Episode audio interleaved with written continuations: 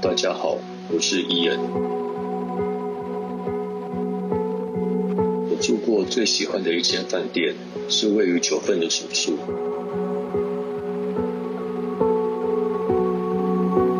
它是间被树林包围、带点历史痕迹的民宿，没有浮夸的内装，很朴实，很舒适。饭店的服务品质和设计质感，我更重视与自然间的互动。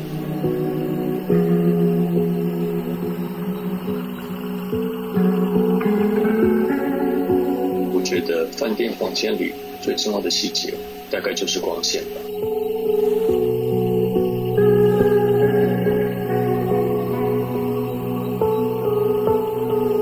偶尔会偷偷调整房间的灯具，营造自己想要的氛围。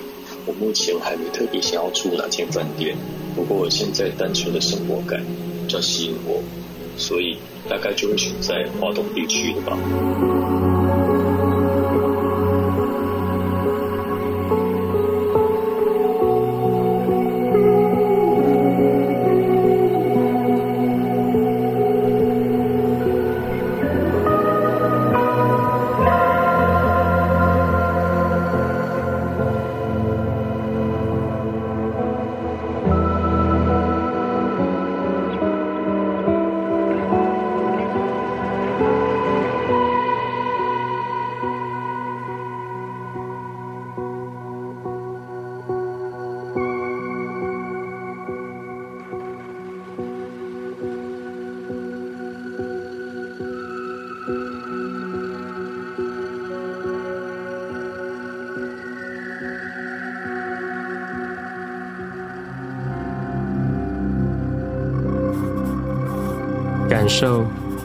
视觉、风格、艺术、色彩、温度、声音、湿度、气味、触感，最终是生活。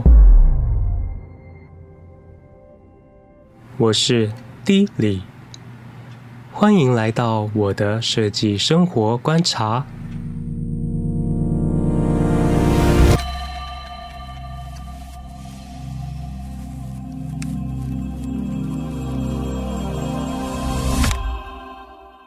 是 D 李。我是开始旅行之后才发现自己原来是一个饭店控。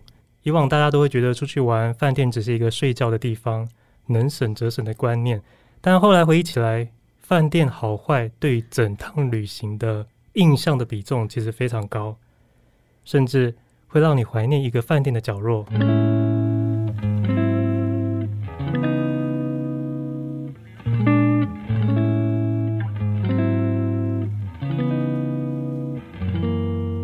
特别出国到了一个陌生的环境，好的饭店绝对会带给你一个心情上很大的安定作用。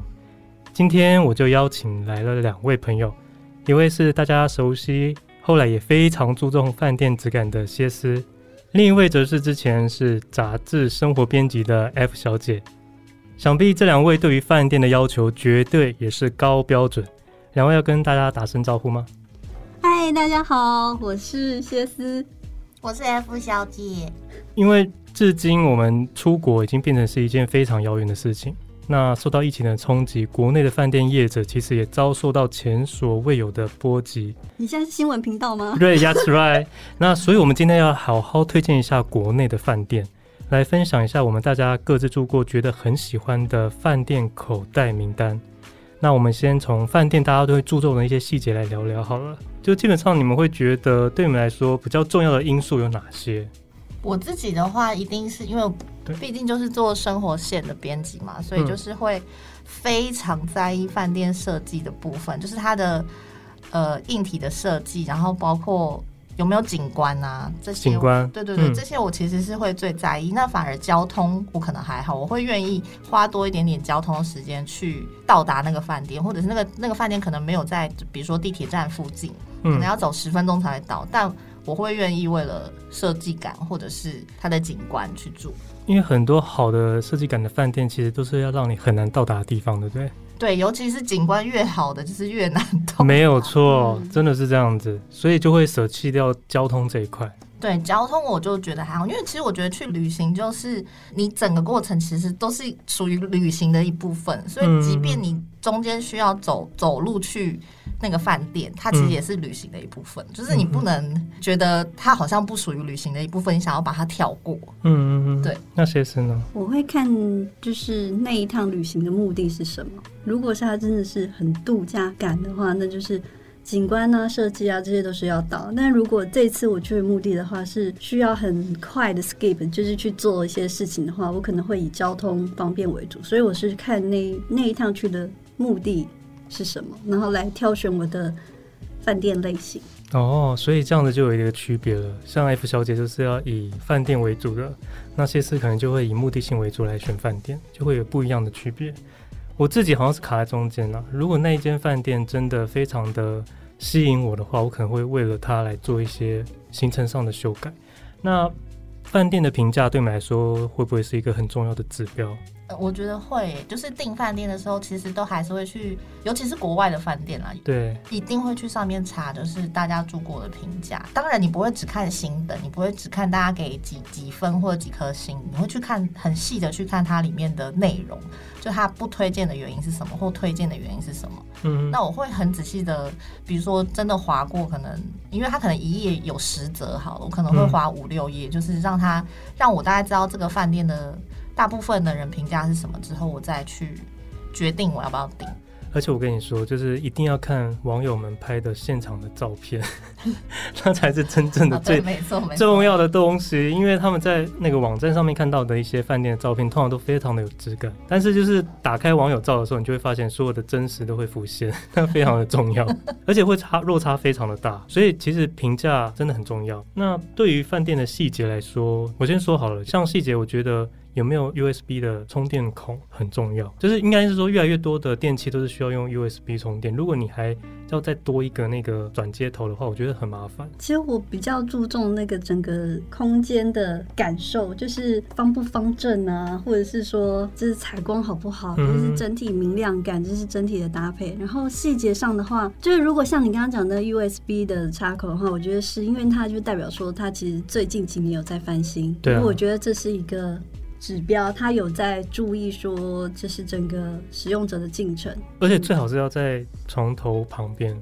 对，但是这个的话，如果是有一些度假强调度假型要放松的饭店的话，它其实并不会把这个口插在旁边。我知道，因为会有些干扰还是什么。对对对，所以我觉得还是要看就是饭店的类型，跟他所谓他所要给你的一个感受。对，如果像是比如说商务型的话，那当然就是方便为主。那如果他是强调度假型，他连电视都没有的话，他为什么要帮你设计？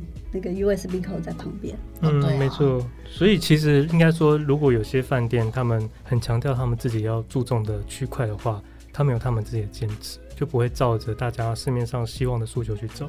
对，嗯。但是你不是很要求某一个部分吗？对，我现在只能我我要讲的是你要讲的吗？就是我非常非常的希望他能够有免治马桶。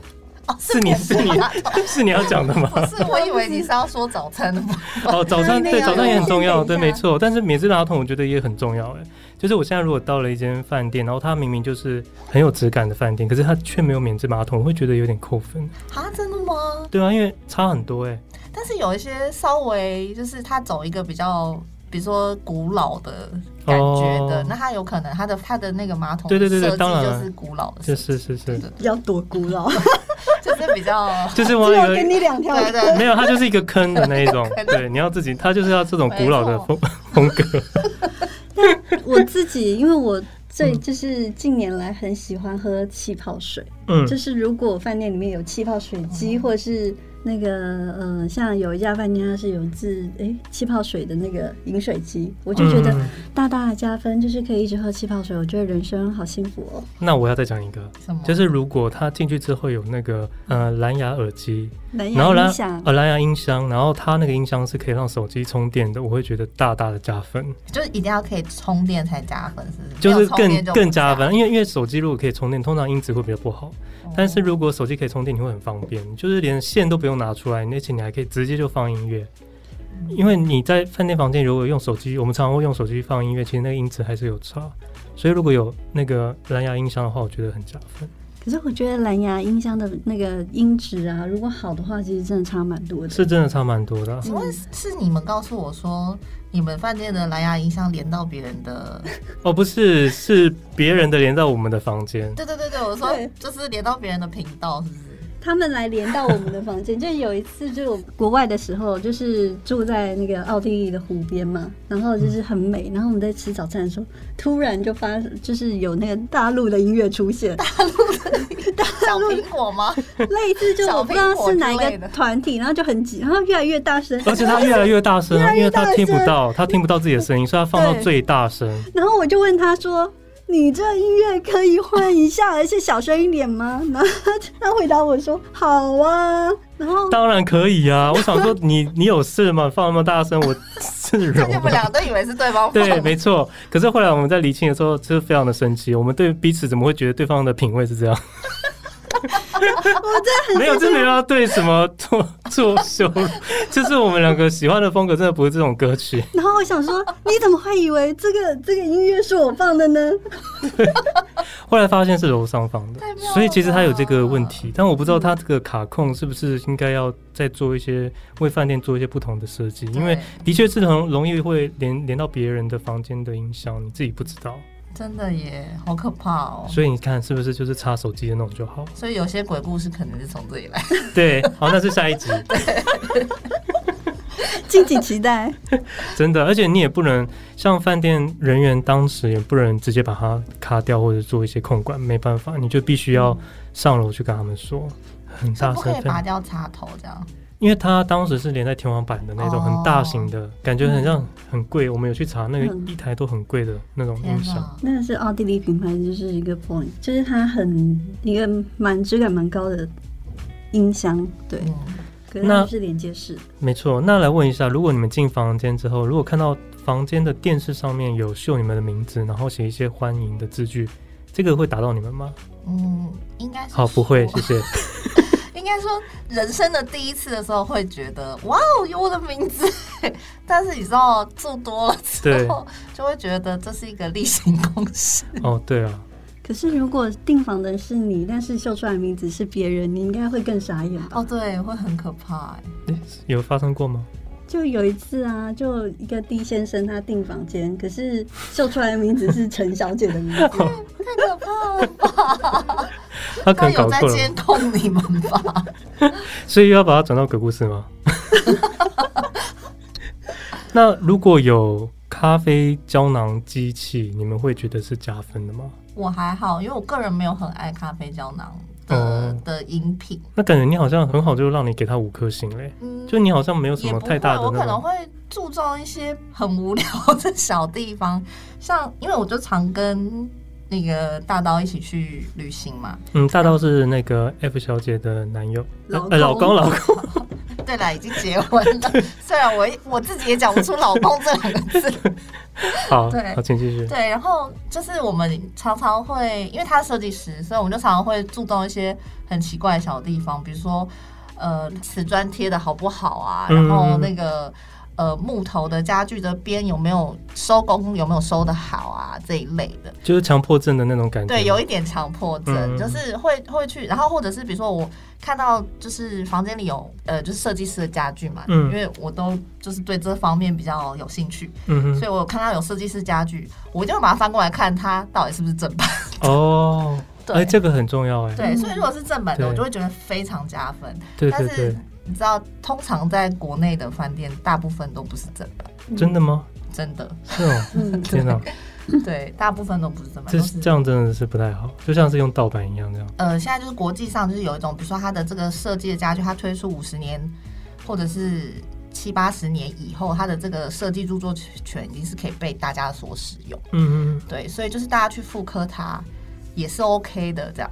嗯。对，但是当然你。你说你复刻它，你可能只能复刻到它的外形，但是你也许没有办法完全复刻到它的做工啊，或者是它里面应该要有的材料或者是机构这样。嗯嗯嗯。那你们有觉得哪些设施是比较多余的吗？我先讲我自己这边好了。我觉得因为很多一些比较像是 villa 吧，它会做就是你在洗澡的地方可以听到电视的声音。这不是这不是鬼故事哦，我知道，就是说他有做一个音箱，对对对对，但它是可以播那个电视外面电视播放的声音，然后就播到你洗澡的地方，所以你边淋浴的时候，你就可以边听到电视的播报声。嗯，可是我觉得是蛮多余的，因为你不如就放一个。现在不是都是直接把电视放在 V 那个？对、啊，对我正要讲，你不如就是直接把电视放在浴室里面，哦、或者是你干脆就在浴室放一台音箱，因为你听那个电视的声音其实没有什么意思。但感觉好像这是比较老一点的饭店才会有。那你们呢？你们有觉得饭店里面有哪些它的设计其实是好的，可是对你们来说会有点多余？有没有这样子的例子？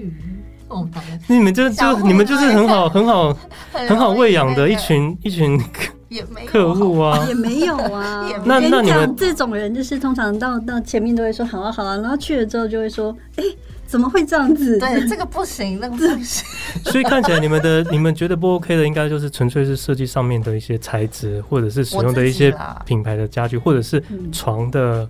柔软度这种这种。床的柔软度我蛮在意，所以你们我知道你们 你们就是要那种就是房间正正方方的，什么里面空无一物，但是给你们一些高级的家具，高级的家具，高级的一些材质，还有一些毛巾都给你们用好一点，你们就 OK 了啊，而且也不用免治马桶，因为你要复古嘛，就挖个洞给你，但是那个洞很复古很高级，对，这样就可以了。其实我觉得有些东西是你要用的时候才知道，比如说浴室，浴室虽然很少用，只是一天你可能只用那一次。可是它那个瓷砖，比如说它的高低差没有处理好，嗯、然后那个水就是会淹在那。哦，对，有的会这样子，对。对啊，那这就是你用的时候你才会知道的。你就是这个，当然你会很 care，因为它就是你在使用上那个细节。虽然说它很漂亮，可是它这细节没有顾虑到的话，你就会觉得，哎，这就是。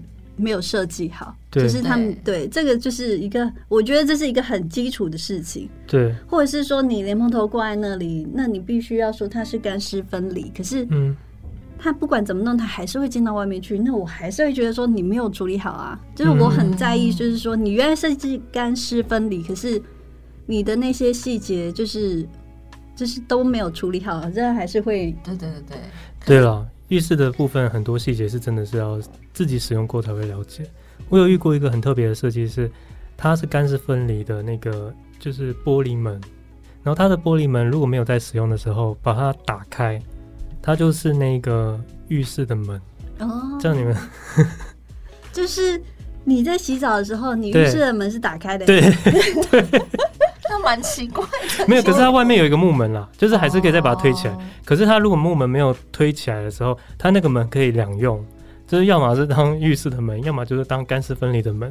这是不是台湾的饭店？是台湾的，但是很特别。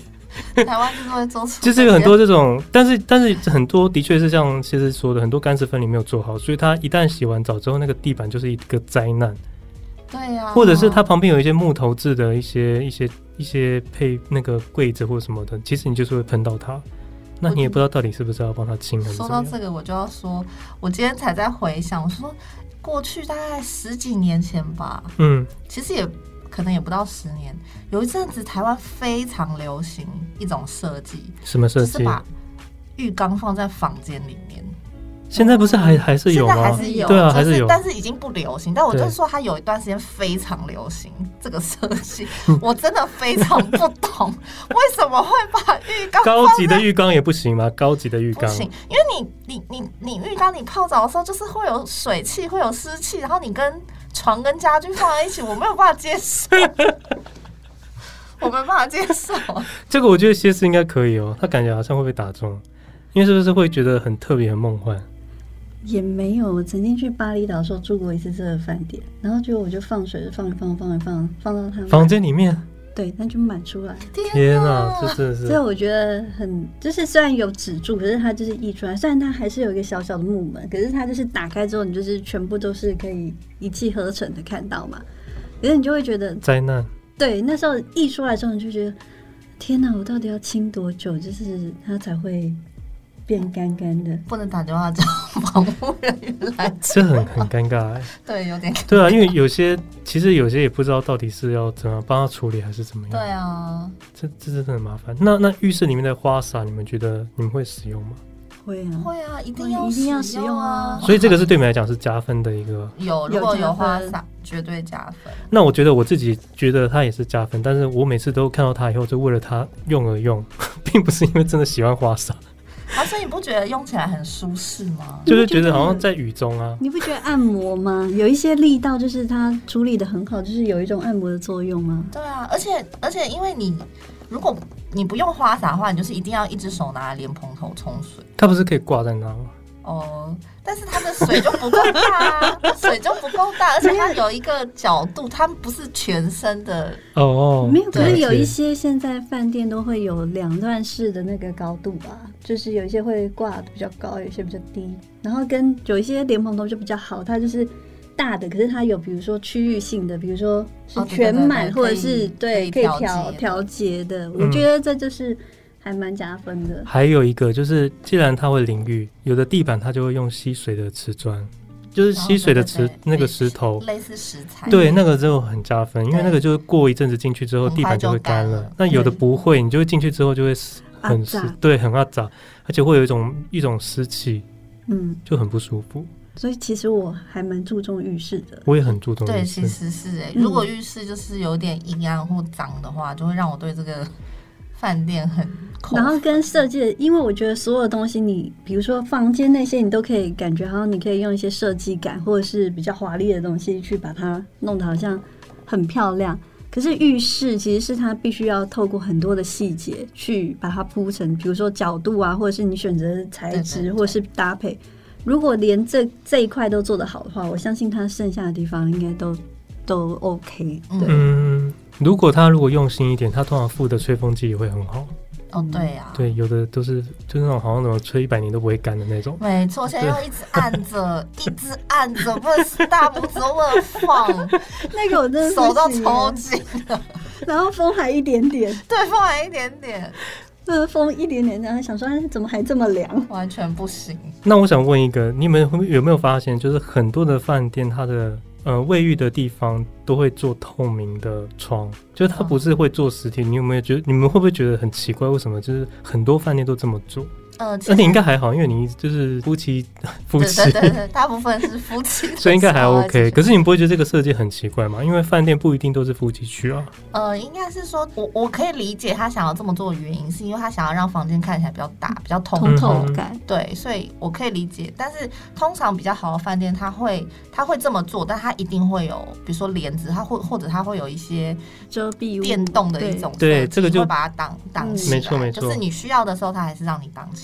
对，这个我们就必须要讲一下，就是那个希尔顿。我们曾经住过一间希尔顿饭店。我们在芬兰的机场旁边住了一间在 Hilton 的 Airport 卡那个饭店嘛，然后它的浴室，它有就是。它在床旁边有一个大的窗户，然后你可以直接看到，就是在就是直接穿透，一直从浴淋浴间，它也穿到马桶，你都可以看到。对，我觉得这是算了，因为你可以不看它，但是它没有遮蔽的东西，它没有遮蔽的东西，没有任何的遮蔽东西。我觉得最妙的一点是，它连它的门，它都是它不是玻璃，它是镜子。哇哦，它镜子哦，然后就是你坐在马桶上。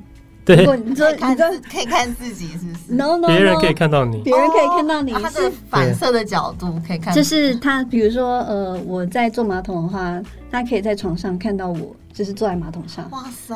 他因为他是第，就是呃，就是除了。门是玻璃之外，它的门对面的那个墙也是玻璃，所以它就会一直折射，一直折射。对，你怎么挡都挡很难挡。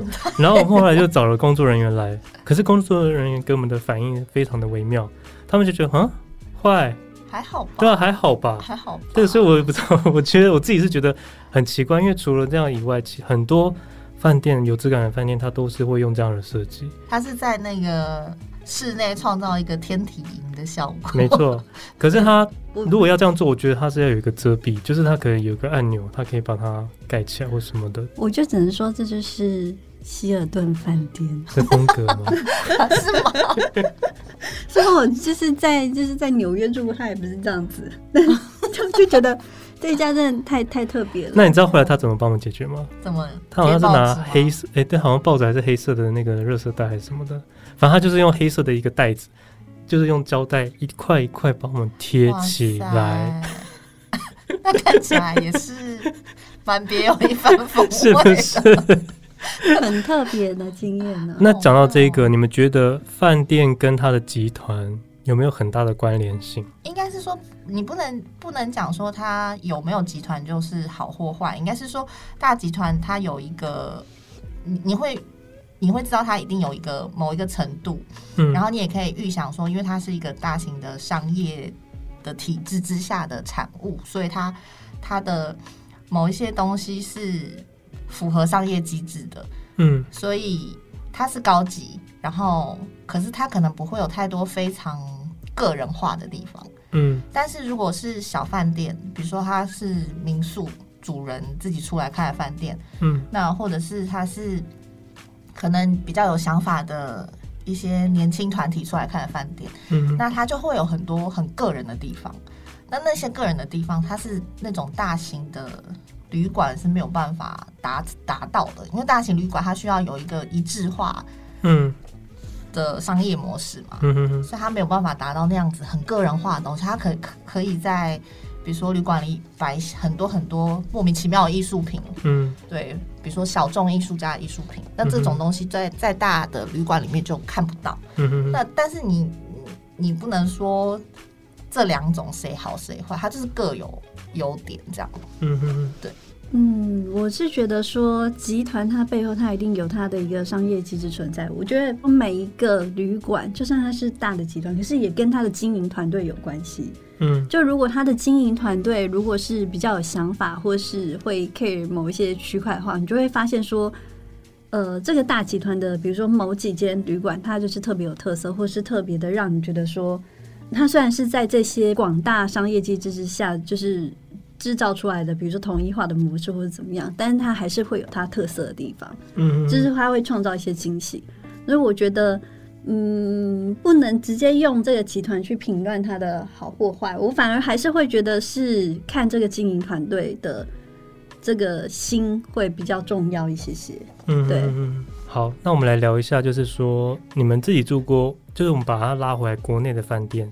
你们现在目前住过最高昂的饭店是哪一间？什么叫高昂？就是最贵的饭店。我以前在国内其实没有特别去注重要不要住贵的饭店。对，很多人其实对国内的饭店都是这么想的。没有，其实应该是说，我如果在国内旅行的话，我可以一天回到我自己的家，我就会一天回到自己的家。嗯，因为我我还是比较喜欢睡在我可爱的小窝里面。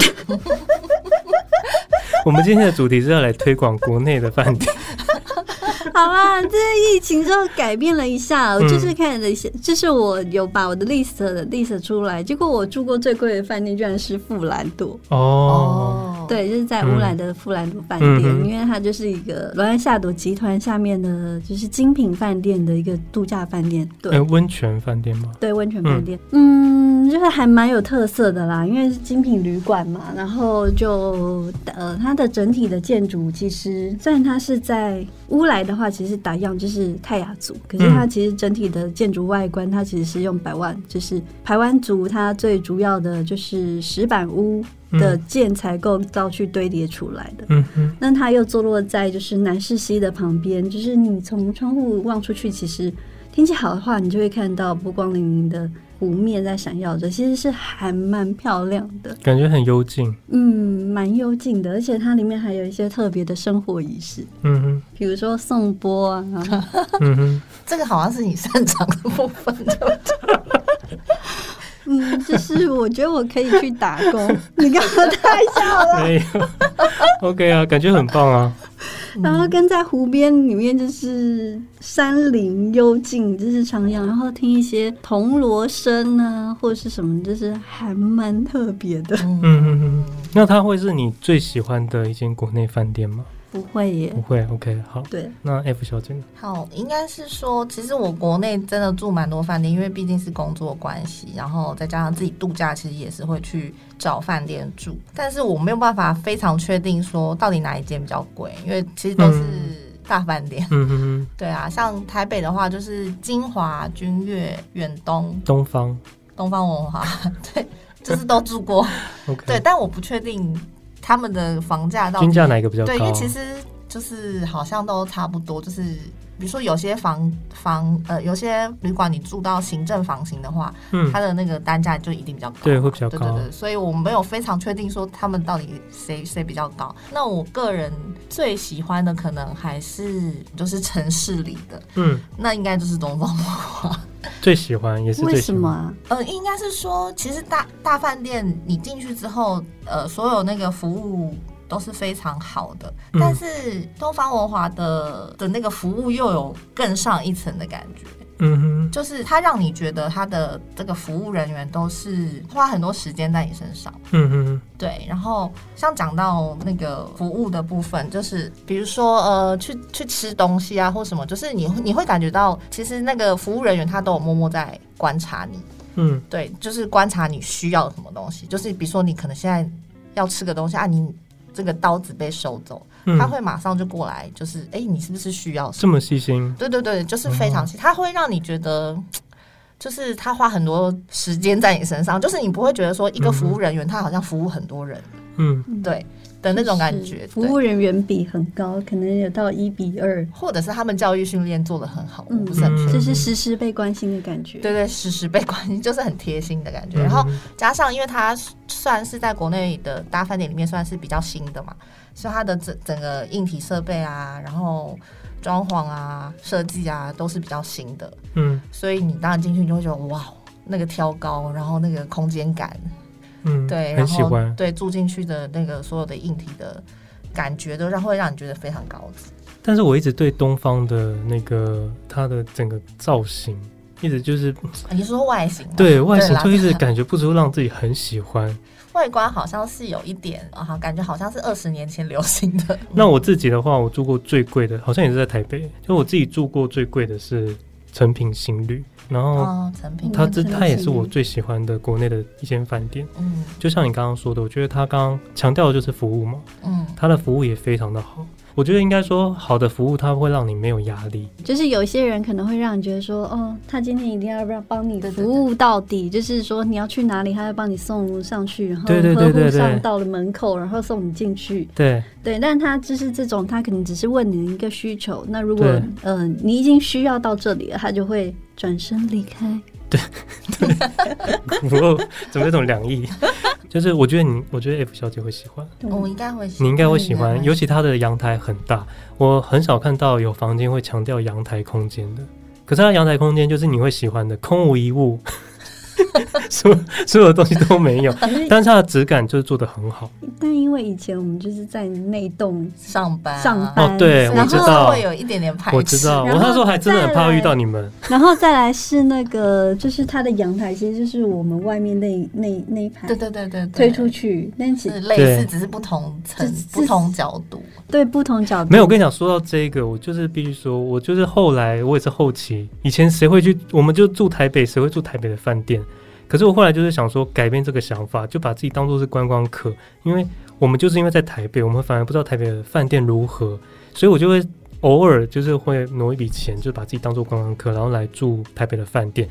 那我会把它当成是说，哇，如果我是从外国来的，我看到这个景，我会不会喜欢上台湾？我就是自己会把它做一个抽离，所以自己在住的过程就会觉得比较开心。那像你刚刚说那个景，其实我不是在那边上班，我也常看到，因为。因为它就是松烟呐，松烟就很容易就就是那个景，我们怎么台北人应该就很爱去那一边，所以怎么样都会知道那个景很熟悉。嗯、可是我就把自己当做是外国人说，哇，如果来这边的话，看到这个景，因为它窗外是可以看到整片的松烟，然后左边就是有那个池塘，看过去就可以看到一零一，这很棒哎，我觉得很棒，而且它阳台很大，所以你会觉得那个空间感很好，然后它的浴室也做得很大，就是会让你觉得一切都很舒适。但是我我有点讶异的是我，我他没有很刻意的强调书卷气这个东西，因为它是成品，我反而没有看到很多就是成品要灌输你就是书很重要的这件事情。嗯，他应该就是在楼下大对啊，他应该他是放在部分，可是他有在他有在房间里面有放一些杂志，嗯、但是你还是不会感觉到很浓烈的那种成品书香的那种气息，嗯、所以是蛮微妙的。因为他的我觉得他的旅馆要走的风格可能有他自己想要走的一个。生活时尚的路线，嗯，就跟他成品书局是有点切割开的，就是他服务的感觉，我觉得那次的体验很好，嗯，对，但是很难再住第二次，因为价格真的是有点比较略高。但我觉得大饭店就是。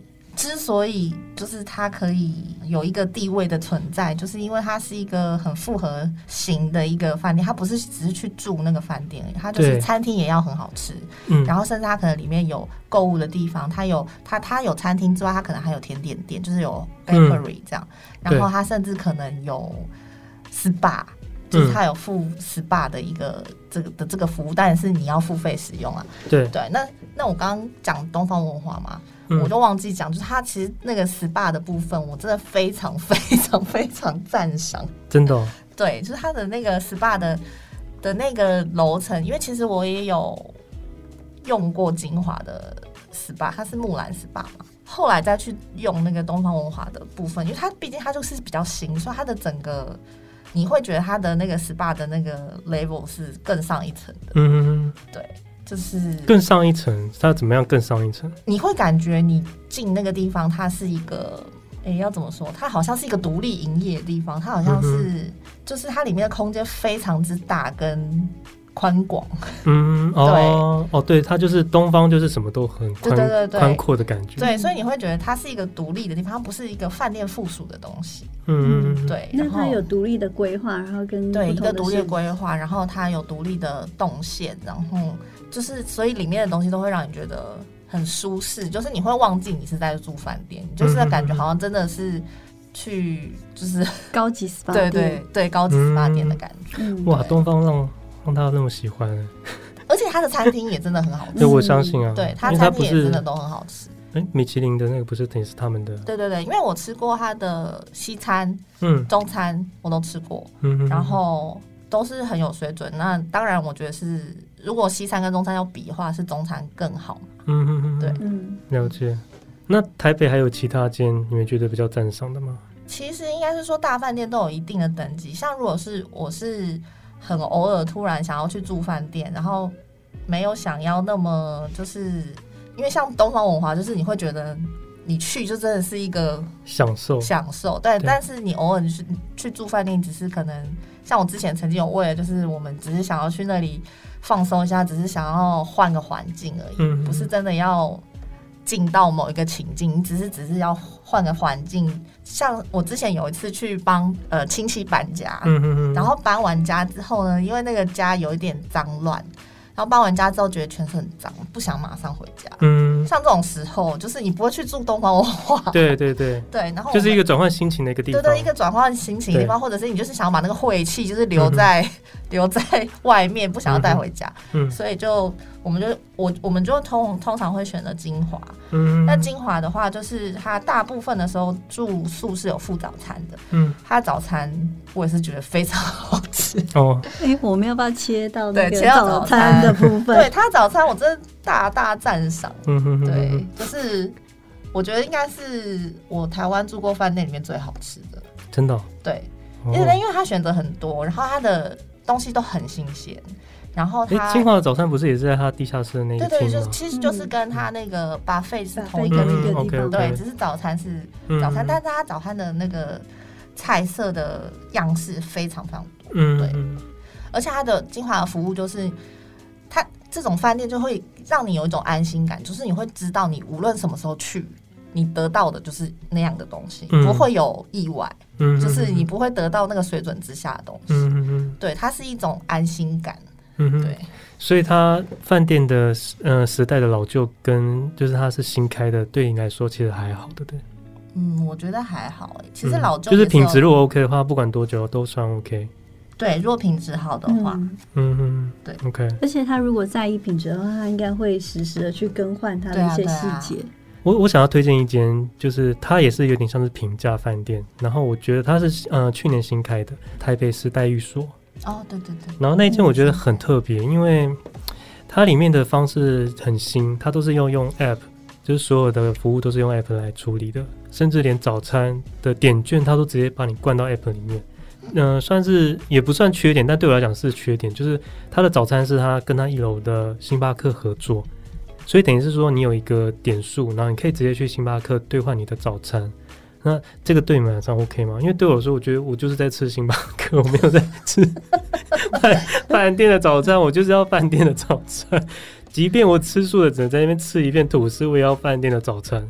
因为那种吃星巴克，我就觉得有点小小的可惜。如果是我事先知道的话，我可能不会，我就会直接，嗯，就是不买早餐。对对对，有的选择我就会直接不选早餐。但它很特别，是它的卫浴设备做的很好，就是会让你在泡澡的地方看很大的落地窗，然后它也可以借由那个 app 把你的手机播放的东西直接映射到电视上播放，就是它都把那些系统配套都做好，会让你觉得哦，这是一个。新时代的一个饭店的那种感觉，然后它的大厅也很有设计感，嗯，就是我觉得你们应该也会喜欢，它的外观也很特别，很简约，所以我觉得那那个位置跟它的整体的评估，我觉得算是蛮被推荐的，嗯、对。它在善导寺那边吗？对对对对，所以他其实只要。步，嗯、呃，走几步就到了，就很很方便。那我记得他就是他红起来，是因为他楼下那个星巴克其实是蛮美的，对，对，对，所以大家就是之前有被炒过一波，就是对，反而是那间星巴克。嗯、可它大厅其实里面也很美，我觉得它的设计感是真的是蛮好的。嗯，对。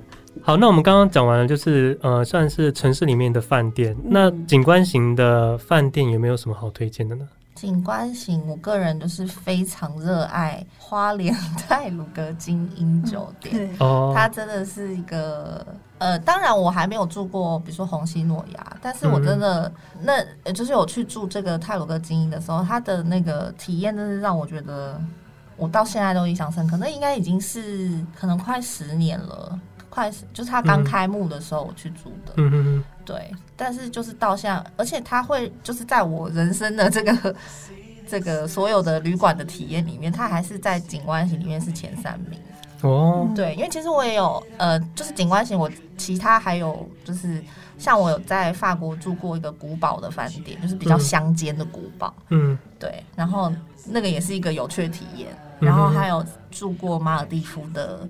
海岛型的饭店，嗯、对，那那个也是非常奢华，嗯，对。那第三名就是太鲁阁晶英，因为它其实真的是一个泰晤格，真的是一个就世界级的景观。然后你可以在那个地方，住在那里，然后有一个饭店，然后你上到顶楼的那个那个边际泳池，对，泳池跟那个泡汤的地方，真的会让你觉得哇塞，那里真的是。超棒的，然后列入名单。对，真的真的列列列下来。而且他其实饭那个时候我去啊，我现在不是很确定有没有。那时候是他饭店有那个呃附自行车，嗯，就是你可以骑骑那个泰鲁格的山路。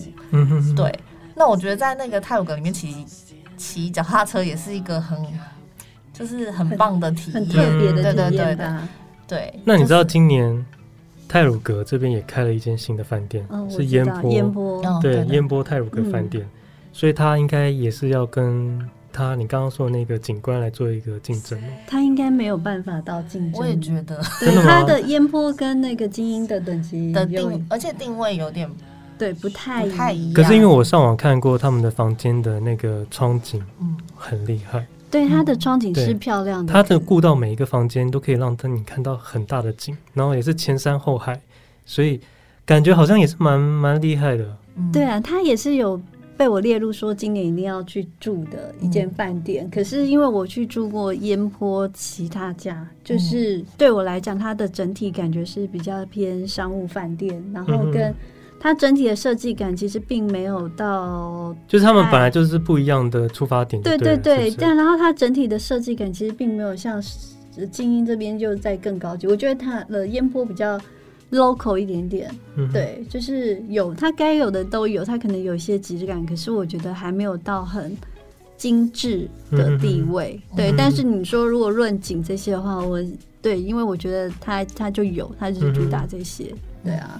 我可以再讲一下刚刚那个泰鲁格金吗？哦，可以，可以，可以，可以，可以，可以。一定要讲，可以。我必须要说，泰鲁格精英的灯光设计真的非常好，因为刚刚我前面有讲，我就是很在乎那些很小细节设计，是可能对大部分人来说没有那么那么重要的东西，但是其实泰鲁阁晶英的那个灯光设计真的设计的非常好，它会让你就是很快的进入那个情境。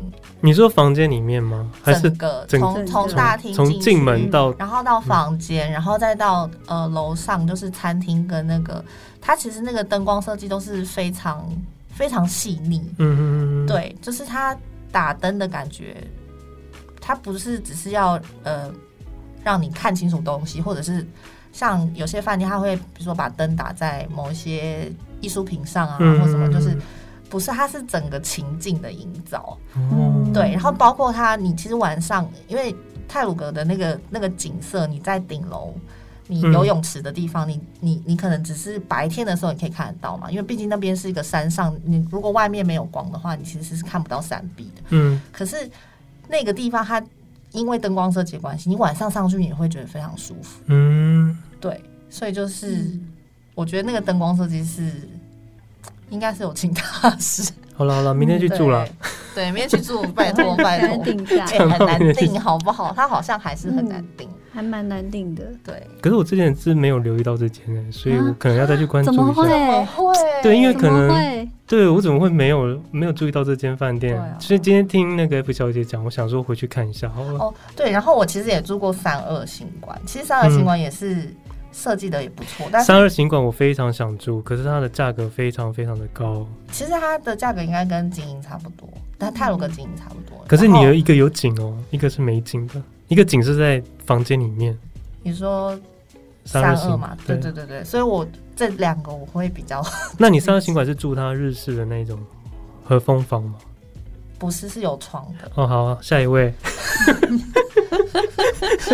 什么意思？他和风的房间很漂亮哎、欸，可是就是他他弄的那个日式的那种造景，哦、就他故意用了一个窗，我觉得很漂亮，很像海报。就我自己讲，好了，你继续。还是还是我们在这里做一个造景给你，然后你付钱给我，啊、付钱给我。好，那你继续，你要推荐他们的是什么？我就只是讲说三二我也住过，但是我觉得我会比较推荐泰鲁格精英，嗯，因为它是整个宽阔的，嗯。的一个享受，而且你真的会像这种景观型饭店呐、啊，你就会真的会觉得天哪，就是这个世界有。这些大自然真是，嗯，是真是真好很奥妙，因为它那个地点本来就已经是得天独厚，对啊。但我现在还就是蛮期待一家那个 Sense City，就是第六感，就是知明年好像要在知本开一个哦，真的、哦，对，就是那一家，就是我也还蛮期待的。嗯、对，哎，你刚刚都没有讲到傻眼的，我刚刚还准备了一些令人傻眼的。对，可是我们时间，我们还是你要把，还是你要把这个剪成两集。不是好像傻眼的很精彩，有没有？傻眼的好，傻眼的超级。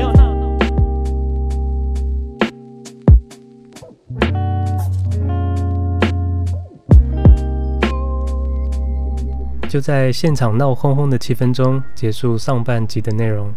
这是我疫情后再一次走进录音间，也是我第一次面对三人的访谈，更是第一次将一个单元切成两集播出。真的很喜欢质感饭店，对于这个话题可以聊好多好多。本来上一季的最后一集还打算第二季整季都来讲饭店的事，而对于景观饭店，如果疫情稳定下，现在正是好时机。其实台湾的饭店服务品质真的很好，不妨找一间好的饭店，带着不出门都好，享受这份有别于在家的悠闲。而我自己预计十一月将要和几位朋友一起入住南投日月潭的涵碧楼以及云品饭店，完成一项国内的饭店愿望清单。如果有去成，到时再跟大家分享心得。而今天这一集可以知道，大家对饭店的细节重视的部分都不一样，像是片头的 Ian 以及 F 小姐都提到的灯光营造的部分。和谐师强调的卫浴处理，以及会让我大大加分的 USB 插孔和音箱配置等等。而推荐的饭店中也有几间让我列入了新的愿望清单中。不知道你是否也有大力想推荐的国内饭店？欢迎 FB 留言与我分享。下集我们将要继续大聊我们最荒唐的饭店经历。就让我们来听听这位首次造访就欲罢不能的 F 小姐，究竟会分享什么有趣的内容呢？OK，那我们一样下周四下午五点空中见喽，拜拜。